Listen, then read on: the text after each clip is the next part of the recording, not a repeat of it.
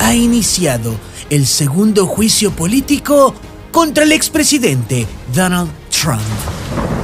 Este juicio realmente no es contra su persona, sino contra su ego.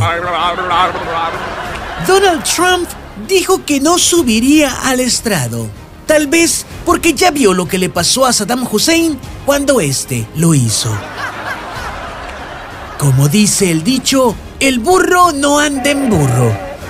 O algo así. Lo que le está sucediendo al expresidente Donald Trump es un ejemplo para todos los líderes populistas en el mundo. Cuando no te aguantas la tentación de estirar y estirar esa liga, esta se rompe y te da en el puritito hocico. ¿Escucharon? En Palacio Nacional de México alguien dijo, no es cierto. Lo cierto es que el expresidente Donald Trump ejerció su poder e influencia al máximo. Y ahora le toca sentir el poder en contra suya también, al máximo.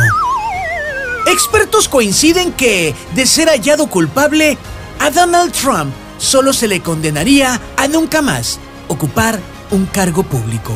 Lo cual parece poco, pero para su ego es algo así como la pena de muerte. Sirva pues este ejemplo para los populistas del mundo. El poder, el poder es una anécdota.